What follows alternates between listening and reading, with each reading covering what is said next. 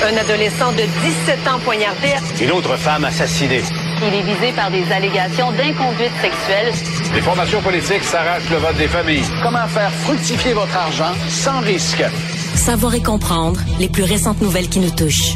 Tout savoir en 24 minutes. Avec Alexandre Morin-Villouellette et Mario Dumont. En manchette dans cet épisode, hommage à un ex-soldat nazi au Parlement, Justin Trudeau s'excuse cinq jours plus tard. Sondage léger, le Parti libéral du Canada et la Coalition Avenir Québec, soit au fédéral et au provincial, sont tous deux dans l'eau chaude. Les partis à Québec désinvitent un militant ultranationaliste anti-immigration et la Corée du Nord expulse le soldat américain qui avait passé volontairement leurs frontières. Tout savoir en 24 minutes. Tout savoir en 24 minutes. Bienvenue à Tout savoir en 24 minutes. Bonjour Mario. Bonjour. Les excuses, les voilà enfin, diront certains. Justin Trudeau qui a pris la parole finalement cet après-midi pour présenter les plus sincères excuses du Parlement. Donc au nom du Parlement de la Chambre des communes canadienne pour l'ovation bien évidemment qui a été offerte à un ex-soldat nazi à la Chambre des communes vendredi dernier. Le tout bien évidemment durant la visite du président ukrainien Volodymyr Zelensky.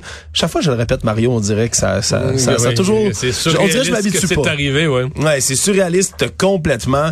Et Justin Trudeau donc a déclaré que c'était une erreur, que ça a mis le Parlement, le Canada dans un abarat profond, regrette profondément, regrette également d'avoir fait se lever le président Zelensky pour une telle chose, a admis que c'était une erreur complète, s'est excusé aussi, mais à la mémoire des millions de personnes qui ont péri durant l'Holocauste, que ce soit les Juifs, les Polonais, les Roms, les personnes des minorités sexuelles, les handicapés, etc. Bref, toutes les personnes qui ont été persécutés par le régime nazi. Il a indiqué aussi avoir adressé des excuses à la fois au président ukrainien, à sa délégation complète par les canaux diplomatiques. Semble-t-il que c'était pas suffisant par contre pour le chef de l'opposition officielle, le Pierre Poilievre, qui lui cible Justin Trudeau lui-même, comme quoi ça devrait être en son nom qu'on devrait présenter des excuses et non pas au nom du Parlement. Disons que la crise est pas encore complètement réglée. Là. Mais elle est pas mal quand même. Mais il fallait que M. Trudeau fasse ça. Le problème, c'est que je, vais prendre l'image d'un dégât. Mettons qu'il y a un gros dégât, quelque chose est renversé sur un plancher chez vous. C'est le réflexe de le ramasser tout de suite. Oui. Parce que si t'attends deux jours, une journée, deux jours, ben, il va en avoir de sécher dans des coins, il va en avoir de rentrer d'un crack. Parce que moi, il y a un dégât euh, qui va être, qui va avoir, qu'est-ce qu'on dit, rentrer d'un crack. C'est plus facile à sortir, plus facile à sortir de là. Tu comprends? Alors que mopper tout de suite, ça se ramasse. Puis je vois ça tout à fait de la même manière. C'est-à-dire que je ne comprends pas c'est sorti dimanche. Dimanche, là, on a su, il y a une couille dans le potage, il y a un problème, là, on a applaudi un nazi, c'est grave. Normalement, des gens de bon jugement diraient, écoute, le président de la Chambre, c'est de la faute de qui, c'est de sa faute. Donc, pourquoi lundi, on n'a pas tout de suite dit au président de la Chambre, malheureusement, c'est fini. C'est pas acceptable. Lui démissionne. Euh, séquence des événements. Période de questions, 14 heures. M. Trudeau se lève présente les excuses qu'on a eues aujourd'hui aux, communautés juives d'ici et du monde entier et à Zelensky et à l'Ukraine et, s'excuse au nom du Canada. Puis à mon avis, là, lundi après-midi, on aurait dit, bon, ben, c'est un accident qui est arrivé. Terrible accident, gaffe du président, mais le président a payé pour sa gaffe. Le premier ministre a ramassé le mieux possible, le plus... Et donc après ça, la propagande russe, à mon avis, aurait pas eu le même effet pas dit qu'il n'y en aurait pas eu du tout, là. Non. Mais ça n'aurait pas eu le même effet. Donc, pourquoi ça a traîné? Ça a pris 24 heures à se poser la question, là. Ouais, mais là, le président, faut-il vraiment qu'il démissionne? Ouais, mais c'est un bon gars. Pour finir par conclure à la même chose, finir par conclure, ben non, c'est pas acceptable. Faut qu'il démissionne. le président démissionne, prend, 20, prend plus de 24 heures. Puis là, un autre 24 heures où Justin Trudeau n'apparaît pas, ne se présente pas à la Chambre des communes, on le voit pas. Puis là, il réfléchit à ça, ouais, présenter des excuses, pas présenter des excuses. Finalement, cet après-midi, il présente des excuses. Donc, finalement, toutes les bonnes choses ont été faites. Mais je reprends l'image de mon dégât. Là. Je veux dire, il y en a qui est rentré d'un crack, puis il y en a, il y a des gens qui ont attendu. Euh, ce matin, j'ai fait l'exercice, Alexandre. Je suis allé sur Internet, là, BBC, partout dans le monde, les journaux en France. Hein. Le Monde, le euh, Courrier international. lire les titres. J'ai même pas lu, tu peux pas lire, ce serait trop long, lire tous les articles partout, mais juste un peu les titres, puis ce qu'on appelle le lead, là, la première phrase. L'entête, ouais. C'est épouvantable. Parce que Il y, a, nulle part, nulle part, nulle part où à l'international on se questionne. Ah ben là, ça aurait l'air que le président, c'est lui qui a le pouvoir des invitations. C'est comme, tu sais, les titres, c'est un nazi au Parlement canadien. Ovationné euh, par ouais. les, les, les, dignitaires canadiens. Le président Zelensky se lève pour un ouais. nazi. Puis là, là, là, hier, ben, c'était le président démissionne après avoir euh, honoré un nazi. Mais tu sais, les titres, ils font mal. Là. Tu dis, les, les gens à travers la planète qui lisent juste le titre à propos du Canada se disent, ben quel pays. Là. Denis Coderre l'a dit euh, plus tôt cette semaine à, à, notre collègue Benoît Dudrisac, mais c'est triste comme propos, mais c'est ça pareil. On a l'air d'un pays de clowns, on a l'air d'une gang de clowns. Grosse journée au niveau des sondages. Mario, deux sondages légers qui sont parus, tant sur les intentions de vote au fédéral que les intentions de vote au provincial. Pendant qu'on parle de ce qui s'est passé à Ottawa, restons justement dans le fédéral. Alors que pour le Parti libéral de Justin Trudeau, mais c'est une mauvaise nouvelle après l'autre, Mario. Mais Alors, il regarde plus. Hein? Il les regarde plus, tu dis? Non, je, je, je, niaise même pas. Là. Je pense que les libéraux à cette étape-ci, en tout cas les, les plus matures, là, ceux qui ont de l'expérience politique, se disent, garde, c'est une phase là, jusqu'à Noël au moins, on est dans le trouble. Fait que là, je veux dire, un Anos, un Abacus, un Léger, un Ipsos. Peu importe d'où il vient, ah, on, on, les regarde plus. On, on les regarde du tapis puis on, on les regarde plus. Ils redeviendront pas bons par miracle. Je veux dire, faut que les libéraux se disent, on va taper dans le fond du baril, puis à partir de là, ben là, on va changer notre stratégie, s'occuper des bonnes affaires, attaquer Poliev, le faire trébucher. Ouais. Mais là, moi, je te dirais, si moi j'étais libéral, mon message, c'est regarde, on les regarde plus. Ouais, les, so les, sondages vont tous être mauvais, mais celui-là, il l'est beaucoup mauvais. Oui, parce que selon le sondage léger, justement, si les élections avaient lieu demain matin, ce serait un gouvernement major majoritaire conservateur là, qui rentrerait. Clairement. 39% des intentions de vote au fédéral pour les conservateurs, 27 pour les libéraux, 18 pour le NPD, 7 pour le Bloc et ensuite, là, on se divise 4 Parti vert, 2 Parti populaire du Canada pour ce qui reste. Et c'est vraiment là, au Québec aussi là, où l'avance des libéraux qui habituellement sont, sont extrêmement forts au Québec, ben, dégringole, là, sont à 29 29 et que c'est quoi? Avec le bloc québécois ouais, aussi? C'est le bloc qui a beaucoup. perdu, ouais, c'est le bloc qui a perdu le plus de plumes. Ce qui veut dire que les conservateurs, on se demandait, tu sais, leur congrès au Québec, ça a-tu marqué des points, leur petite publicité, leurs attaques contre le bloc?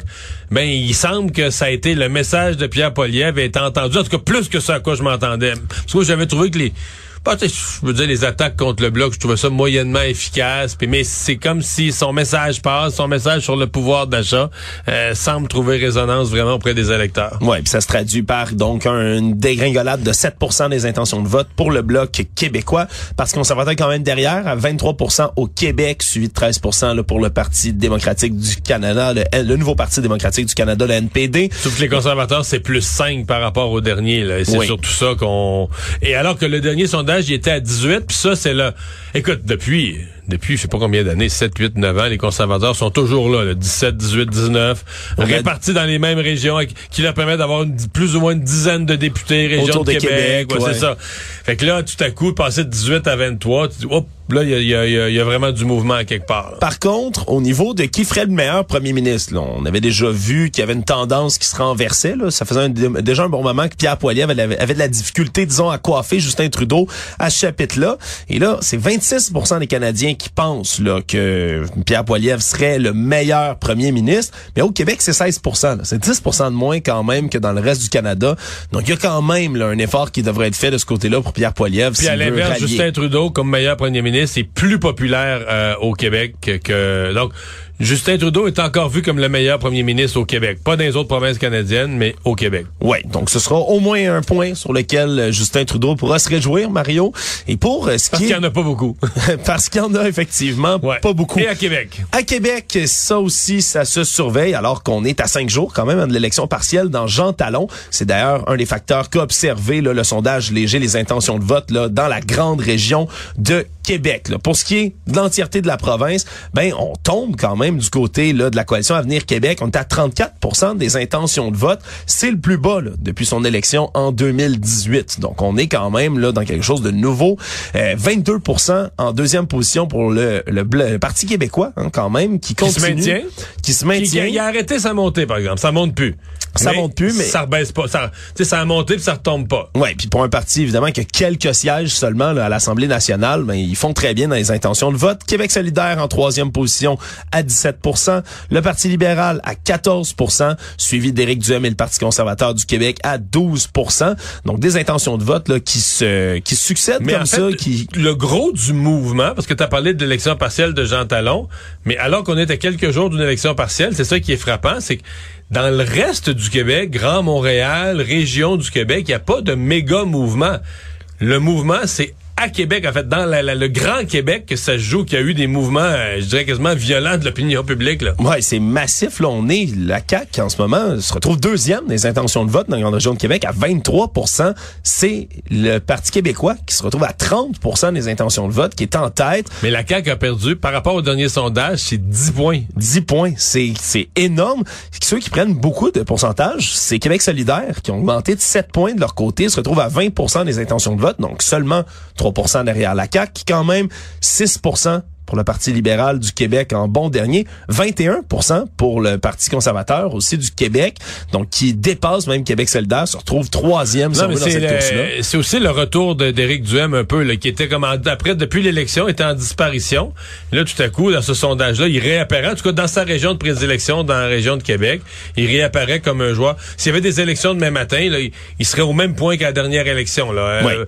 Pas sûr de gagner un comté, mais proche de pouvoir en gagner. Donc, il est revenu, il est revenu compétitif dans la région de Québec, alors qu'on avait l'impression il y a six mois qu'il était en train de, qu'il était en train de s'évaporer. Oui, puis ça va être une partielle intéressante, Mario, surtout que pour une élection partielle, à date, on a des taux de participation records pour les élections par anticipation, aussi le, le vote par anticipation. Ouais, mais ça va être plus à Québec. Si tu compares avec des, des comtés à Montréal, les gens à Québec sont plus politisés, sont plus suivent de plus près la politique. Donc euh, je suis pas euh, je suis pas étonné. Dans Jean Talon en plus, c'est un comté euh, vraiment quasiment le comté voisin du Parlement, en face du, par- du Parlement. Oui, Euh, mais ça va être intéressant. oui, oui, comme oui. Ah écoute, c'est- mais ça va être d'autant plus intéressant que ça risque d'avoir voté. Bon, ça votera pas à 85% dans une partielle, mais ça risque d'avoir voté plus significativement que dans les récentes partielles. Il y en a eu quelques-unes, euh, tu sais, qui avaient quoi, 20, 20, 20, 25% de participation. C'est pas beaucoup de monde, là. Actualité. Tout savoir en 24 minutes. Toujours dans l'actualité québécoise, aujourd'hui, tous les partis qui sont représentés à l'Assemblée nationale ont décidé de bloquer la participation d'un militant ultranationaliste anti-immigration, Alexandre Cormier-Denis, qui lui devait venir parler là, aux consultations générales qui touchent à la réforme de l'immigration, entre autres, parce que il y a des auditions particulières qui se font d'habitude où on a une liste d'invités, mais quand on parle des consultations générales, n'importe qui, n'importe quel citoyen qui veut soumettre un mémoire, règle générale Ouais, ou presque, ça. Mais moi, je, je, je, je connais ça un peu, là. Dans les auditions générales, n'importe qui peut soumettre un mémoire. Donc, c'est ouvert à tous. Mais ce n'est pas un automatisme. là. Si euh, 300 citoyens déposent des mémoires, c'est pas un automatisme que tout le monde est entendu. Là. non. On peut décider, on peut écrire à des fois, on va dire à des gens, on va leur remercier pour leur mémoire, on va leur dire qu'il va être lu, qu'il va être remis aux parlementaires en vue d'être lu par chacun des parlementaires, mais que euh, On n'aura pas le temps de les on entendre. n'aura pas le temps de les entendre. Donc Ouais. lui, on l'a quand même inscrit là. On- Ouais, puis semble-t-il, puis là, évidemment, il y a eu une petite guéguerre aujourd'hui entre les partis pour savoir qui qui l'avait mis sur la liste, qui l'avait autorisé à venir, semble-t-il, du côté de la coalition Avenir Québec, Simon Jean Barrette, le leader, qui a dit qu'on avait déjà prévenu les partis d'opposition que cet homme-là était censé venir. Bref, on sait, on, a- on s'est fait un peu une guéguerre autour de tout ça, mais tout ça pour dire qu'Alexandre Cormier-Denis, lui, ne viendra pas, donc, en consultation générale de planification là, sur on a l'immigration. annulé sa présence. Oui, on a annulé sa présence sur la base quand même, Mario, et je je t'avoue, moi, qui s'intéresse beaucoup, règle générale, au mouvement complotiste, des informations et tout ça. C'était pas quelqu'un que j'avais beaucoup sur mon radar, mais je suis allé m'intéresser cet après-midi quand même à son contenu puis à ce qu'il produit. C'est quand même plus que controversé, là, les propos Non, non, que cet homme-là rapporte. Moi, je vais te dire ce que je pense. D'abord, j'ai compris l'exemple, le type, là, il embarque dans les, toutes les affaires ethniques, puis là, il y en a un qui serait plus intelligent qu'un autre. Est-ce que ça a sa place dans un parlement? Non. Non, il, a dit c'est douteux pour un couple de blancs d'adopter un enfant noir. euh, euh, parle d'envoyer en prison tous les gauchistes qui sont pour l'écologie. C'est c'est ça va Non, euh, non, mais- ça va très loin disons. C'est pas un niveau de propos que tu vas entendre dans un, qui fait grandir, mettons, la discussion dans un parlement. Oui. Mais, là, en l'ayant invité, puis désinvité, excuse-moi, là, on vient de jouer le jeu du gars, pas à peu près, là. Oui. Parce que là, son nom circule partout, dans tous les médias. Moi, je te gagerais qu'il va avoir augmenté peut-être de 50% si c'est pas doublé son nombre d'abonnés. Ça se pourrait, oui. Puis là, les gens, les nouveaux abonnés vont aller l'écouter. Et qu'est-ce qu'il va leur dire? C'est quoi la base de toutes les théories du complot? Ah, vous voyez, là, il a pas voulu que je le dise. Moi, j'allais dire la vérité au Parlement. pas voulu- Fait que là, faut que vous écoutiez ma chaîne tout le temps parce que la vérité, vous l'aurez jamais dans les autres médias. Il a déjà commencé à réagir comme Ben ça, non, Mario, mais je te le confirme, je suis allé vérifier. C'est gros comme le bras. Fait que là, tu dis, ouais, ouais, ouais, ouais, ouais, ouais. Euh, J'en suis à me demander, même si c'est un peu un déshonneur pour un Parlement d'entendre de tels propos, une fois que tu as fait la gaffe de l'inscrire, serais-tu mieux de le laisser faire? Ouais, puis de- ce que disait notre collègue Yasmine Abdel Fadel aujourd'hui, elle disait regardez, OK, la maison du la maison du peuple, l'Assemblée nationale, c'est pour tout le monde. Elle dit bon, il, Il aurait dit pu, il aurait pu le laisser rentrer puis les députés quand ils rentrent, ben tout le monde se lève puis ils sacent leur camp. Personne l'écoute. Ça va être une bonne solution ça tu trouves?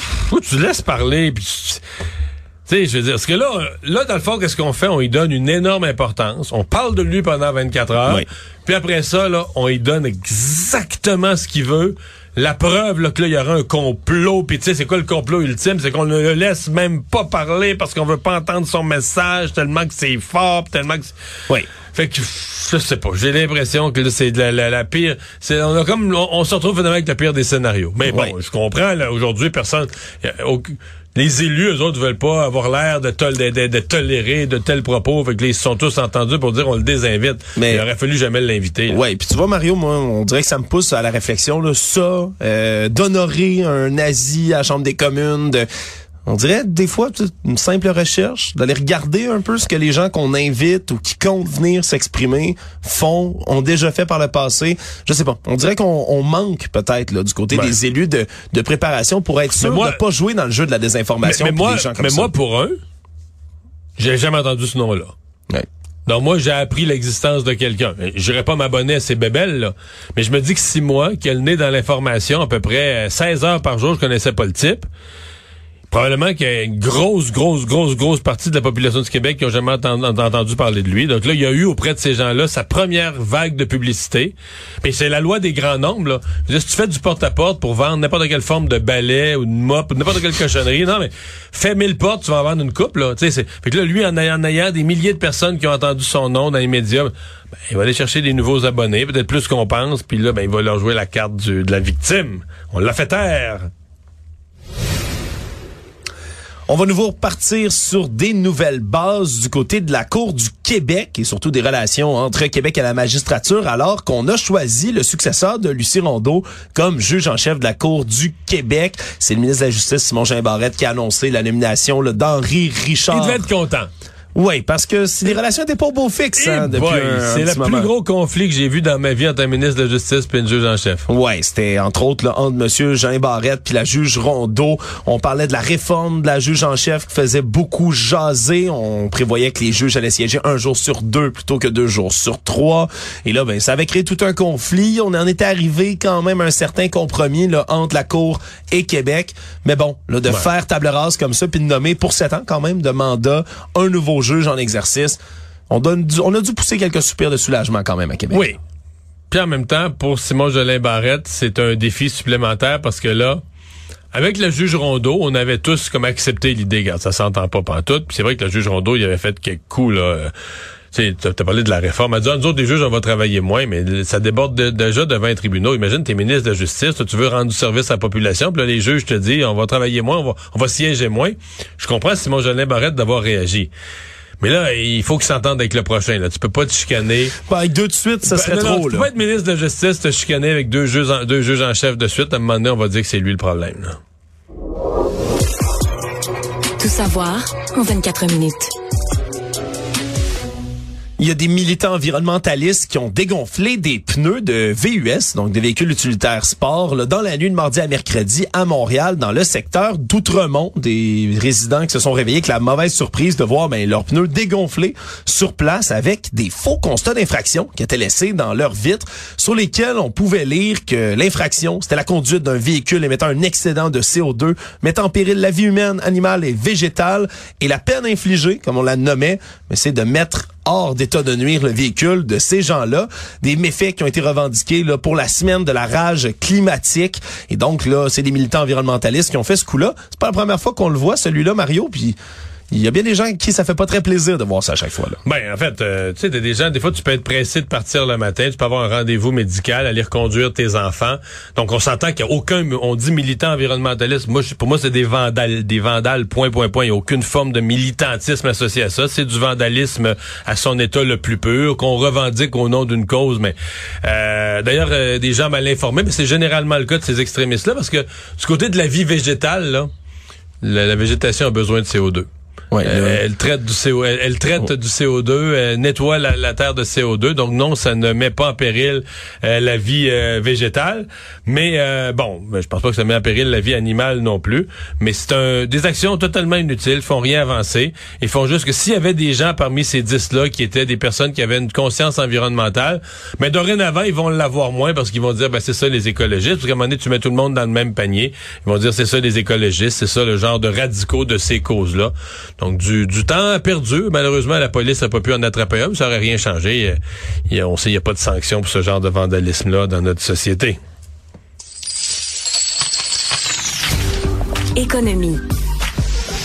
Certains diraient que c'était le projet le moins bien gardé secret peut-être là dans le monde économique québécois. C'est demain qu'on va officialiser là, la construction d'une usine de fabrication de cellules de batterie en Montérégie puis avec l'entreprise suédoise Nordvolt, donc des élus fédéraux provinciaux qui vont être sur place pour une annonce d'un investissement qui s'annonce. A des élus, des élus, pas n'importe quels élus là. Ouais, là ça va Monsieur être- Trudeau, Monsieur Legault lui-même, Ben, Fran- les, ben, les vrais artisans, là, c'est pas les, c'est pas les premiers ministres, c'est François-Philippe Champagne et Pierre Fitzgibbon, c'est eux qui ont piloté l'affaire.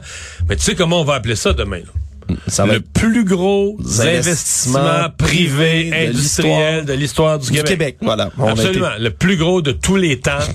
Euh, on parle, le chiffre qui circule, c'est un investissement de 7 milliards. Ouais, on parlerait de quasiment 4000 emplois de créés là, autour de Ouais. ce projet-là. là. Ce qui est flotté pour l'instant, évidemment, on aura les chiffres officiels demain, donc on On, s'avance. on pour parle d'une usine, d'un terrain industriel, d'une usine de quelque chose comme 200, 250 terrains de football. Ah, c'est ça. Et Ça, plus. ça s'enligne pour être complètement là gigantesque, là, une méga usine, on peut dire, surtout. Mais c'est un peu le chaînon manquant en ce moment de la filiale batterie du Québec. Là, ces cellules de batterie, c'est un peu ce qui manquait. Donc, ça viendrait compléter là, tout ce qu'il y a déjà comme investissement là, dans euh, l'écosystème de la batterie ici Ouais, au mais c'est le Québec. plus gros. C'est-à-dire qu'on a eu, euh, on a eu une série d'investissements dans les, les batteries, mais là, c'est vraiment, d'abord, c'est vraiment des, sais pour les gens qui sont pas spécialistes, mais ce qu'on appelle la cellule. Donc, c'est comme l'assemblage le plus avancé de la, des batteries. Et euh, ben, c'est les deux gouvernements. Il y avait eu l'investissement massif euh, en Ontario, l'usine Volkswagen. Ça avait fait des, euh, des remous au Québec. On s'était dit, bon, est-ce que nous, au Québec, on est oubliés? Puis à ce moment-là, j'avais reçu en entrevue, moi, la semaine d'après, je pense, Pierre Fitzgibbon, qui m'avait dit, non, mais nous autres ici, il y a des grosses affaires là, sur le rond On en arrière. travaille sur de quoi? Oui, oui, sur le rond en arrière du poil, on a des choses en préparation. Et on comprend mieux maintenant ce qui euh, ce qui s'est produit. Donc, c'est une... euh, on était en discussion avec une, une compagnie suédoise. Oui. euh, qui est pas si vieille que ça. C'est des anciens cadres de, de Tesla, entre autres, qui ont parti ça. Une entreprise qui a même pas 10 ans d'existence. Donc, une entreprise assez jeune, mais une, À la croi- fine pointe de la technologie. Là. une croissance phénoménale. Ils ont une grosse, grosse, énorme usine dans le nord de la Suède, déjà une usine en Allemagne, la nouvelle usine au Québec. Donc une compagnie qui euh, agrandit ses activités à grande vitesse et s'en vient chez nous. Le monde. Les États-Unis ont récupéré aujourd'hui le soldat qui s'était rendu volontairement en Corée du Nord euh, dans une histoire qui avait fait énormément jaser sur la scène internationale le 18 juillet dernier. Là. On rappellera, ce soldat américain Travis King, lui, avait défecté vers la Corée du Nord alors que lui était stationné en Corée du Sud, avait eu, semble-t-il, là, depuis la base militaire dans laquelle était déployé, mais certains euh, troubles avec la justice, euh, se serait battu dans un bar, euh, aurait une altercation avec la police, aurait été emprisonné en Corée du Sud et là devait faire face à des sanctions disciplinaires aux États-Unis. Mais au lieu de rentrer, qu'est-ce qu'il avait fait? Il s'était mêlé un groupe de touristes qui visitaient la zone démilitarisée et avait marché volontairement dans l'espèce de no man's land là, qui sépare la Corée du Nord et la Corée du Sud pour s'en aller en Corée du Nord. Et semble-t-il là, on l'a relâché, des tractions qui ont eu lieu entre la Chine et la Corée du Nord, entre autres, pour le relâcher en Chine et là a transigé depuis la base aérienne américaine d'Osan en Corée du Sud pour se rendre aux États-Unis. Pour l'instant, on ne sait pas si le gouvernement américain va le poursuivre, ou imposer des sanctions. Ben c'est quelque chose qui se pourrait, là, on Ben s'entend.